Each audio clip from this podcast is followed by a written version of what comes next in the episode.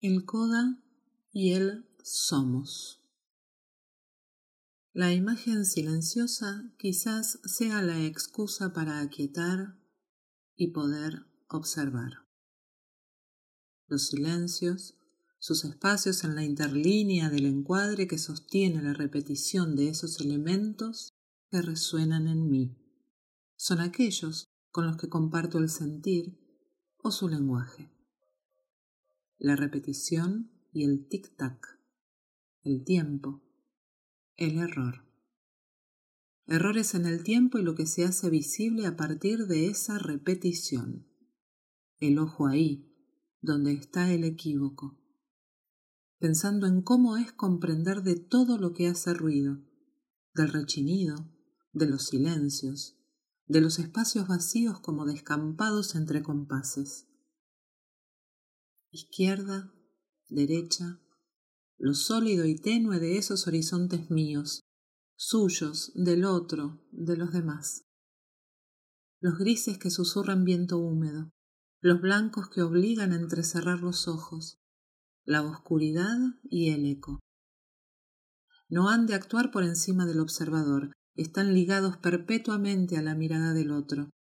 Es irremediable, pues los ecos se hacen agua, se hacen aire, sin voz, y esa es la huella.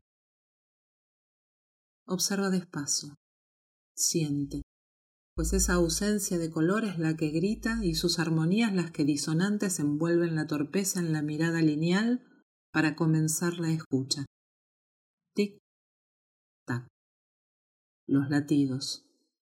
Te ves ahí, me veo ahí.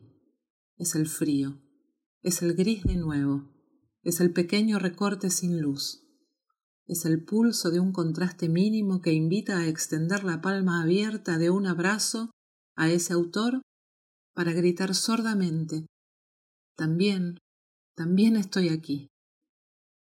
Parpadeo, una pausa sensible que enmudece toda imagen y no obstante la grisura que cruje. Aumenta, se hincha, me y no se envuelve.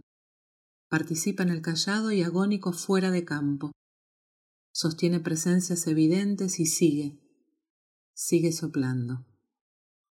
Por eso aullando, riendo o en silencio, observa despacio. Y en esta escucha me percibo repitiéndome o preguntándome desde siempre. Soy aquello que tampoco percibo de mí. Veo a partir de lo que me sucede. Escucho únicamente lo que comprendo o lo que anhelo.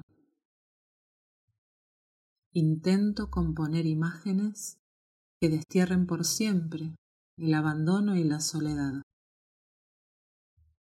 Y el este siempre está al este, y nada más importa, pues desde allí sale el sol. Hoy indago y descubro que la autora también viene del mar. Quizás, como yo, extrañamos lo mismo.